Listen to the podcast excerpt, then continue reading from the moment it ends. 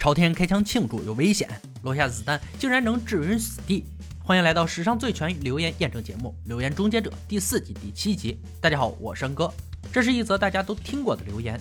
如果朝天开枪，子弹飞到最高点后落下，被打到的人可能会丧命。在国庆日或庆典活动，经常会出现这种状况：有人朝天开枪庆祝节目，子弹落在群众头上，导致出现生命危险。一开始，终结者要先在工作室进行模拟。首先测量子弹落下的终端速度，然后再设法以终端速度发射子弹，观察杀伤力。最后朝天空发射子弹，实际观察落地子弹。第一步要知道子弹落地的速度，必须先知道子弹的飞行速度。解答这个问题必须确定组织代替胶和空气的密度比例。亚当知道每立方公分空气中一点二毫克，那么组织代替胶呢？重量是一克，密度是空气的六百五十倍。如果亚当的理论正确。子弹在组织代替胶内可前进零点三米，在空气中就可以前进一百九十八米。他做了超多的组织代替胶，足足有七百二十五斤。隔天早上，他们把半吨多组织代替胶带到警局靶场，排成五米长的长条。射击教练负责监督这次实验。首先是九厘米手枪，射入组织代替胶第三块，大概是一点五米。接着是威力强大的三十杠六十步枪，没射穿第一块，但将其打飞了。这两种子弹在以前节目中出现过。亚当和杰米发现，高速子弹射入水中会破裂，组织代替胶有百分之九十是水，因此出现了相同状况。杰米又试了一次，组织代替胶被射了个后空翻，这可没办法知道子弹能飞多高，浪费了好多时间，还得重新计划。臭弟弟亚当的组织代替胶不管用，但电脑模拟城市可以提供垂直发射子弹的数据，这种高度足以在落下时达到终端速度。终端速度是物体在空气中下坠时的最大速度。为得知子弹的终端速度，亚当制作了亚克力风洞，高速气流从下往上吹，顶端放置风速计，把子弹放进管子，调整到稳定浮标的状态。首先是九厘米手枪子弹，亚当很快寻找到合适风速，风速计显示时速刚好是一百六十公里，也就是它从高空落下的速度。换成三十杠六十步枪子弹，时速相同。风洞还清楚地显示子弹侧向落下最为稳定，这就是落地子弹打到人时的稳定速度。时速一百六十公里，大约是秒速四十五米，听起来很快，但这速度能杀人吗？亚当接下来要做的装置就是以秒速四十五米对模拟目标发射子弹，选用的目标是猪肉，猪的骨头比人类的硬，但也差不了太多。亚当找来几根铝管，一根高压空气管和子弹。做成两支高压射速枪，分别发射九厘米手枪子弹和三十杠六十步枪子弹，一端塞入电磁阀。子弹发射后，通过测量秒速的计时器，让它可将速度调整成子弹落地速度。调试一番后达成目标，过程和数据就不说了，危险行为请勿模仿。现在他要向猪头发射子弹了。FBI 探员到场监督，九厘米手枪子弹发射后，当场被猪头弹开，速度甚至稍微超过终端速度。可惜连猪皮都没能擦破，估计会起个包。下面是较大的三十杠六十步枪子弹，这次子弹打穿了皮肤。猪头验尸结果证实头骨毫无损伤，这可就奇了怪了。杰米看到过有人被落地子弹打死的新闻影片，和他们在实验中完全相悖。研究员帮终结者找到一位专家，是斯坦福大学的医师，看看他能否解释资料上的矛盾。医师指出，弯曲有两个特别案例。案例一。一名女性坐在草坪躺椅上观看国庆活动，大腿被1.6公里朝天发射的30口径子弹击中，开枪者被起诉判刑。案例二：一位住在阿拉米达的老人跟老太太讲话时，突然翻白眼倒在地上，送到医院才发现他脑中有颗子弹。这次受害者没能挽回性命。医师认为，以终端速度落回地面足以杀人，区别在于一个是落地点1.6公里外发射，一个是朝正上方发射垂直降落。终结者决定去沙漠实地测试，荒无人烟的莫哈默沙漠绝对是实验的理想地点。组员要守在发射点周围的防弹听音哨中。杰米把三脚架转向成九十度枪支发射架，还有武器专家到场协助。先要朝下开枪，看看各子弹射入湖床的深度。首先是 BB 枪，七点六二厘米，接着是九厘米的手枪，十五点二四厘米，最后是三十杠六十步枪，三十点四八厘米。他们把沙漠地面当做弹道胶。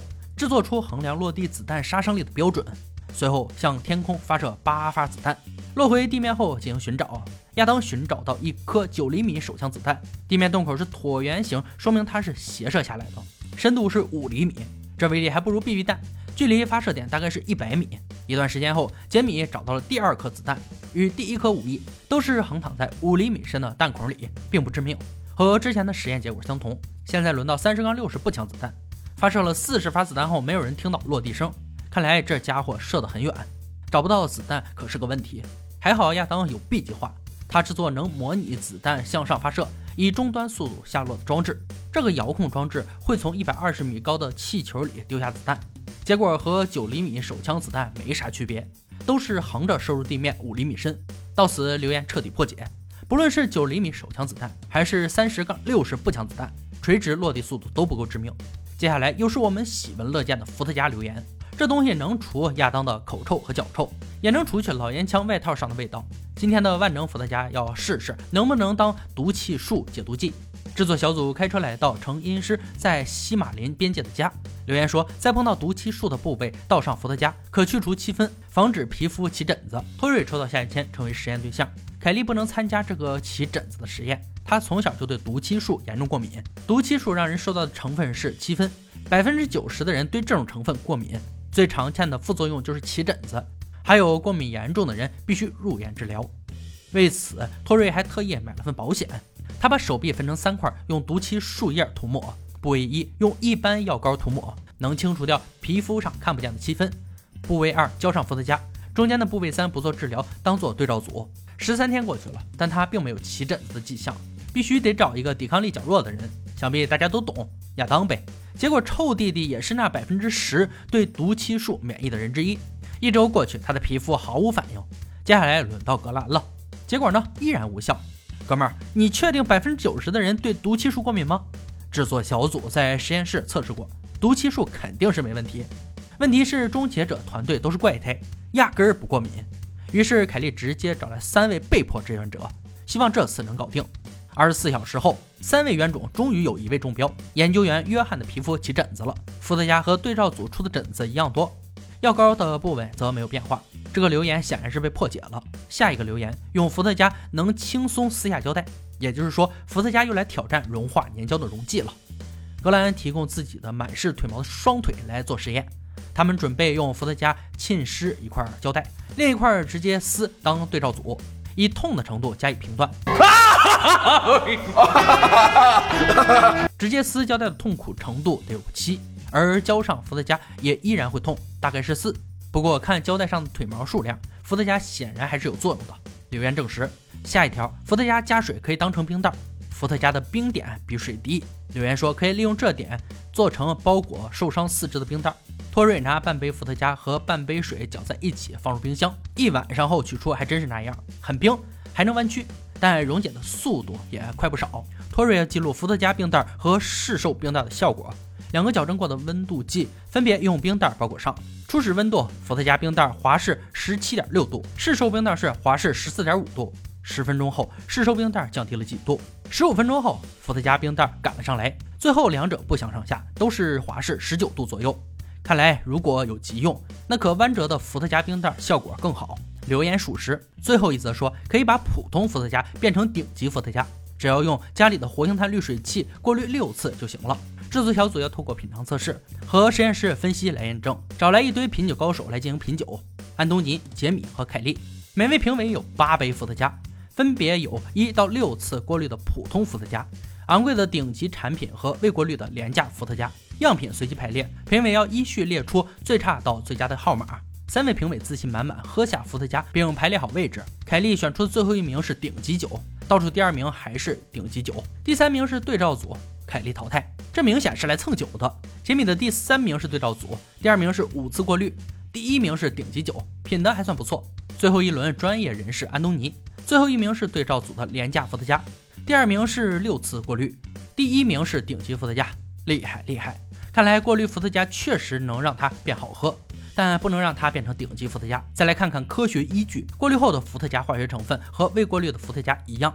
那么留言破解。本期留言终结者用亲身实验证明了，朝正上方开枪发射的子弹落地时不会有致命危险，但如果斜着发射，那可就不一定了。伏特加这次一般给力，它无法消除毒漆树的过敏症状，但对溶解胶带粘性有作用，也能和水混合成可弯折的冰袋。普通伏特加经过过滤后味道会变好。不过照着顶级伏特加还差很远。今天的留言挑战到这里就落下帷幕了。小伙伴们如果有听过有趣且可信的留言，欢迎在评论区留言讨论。欢迎大家关注安哥，我们下期再见。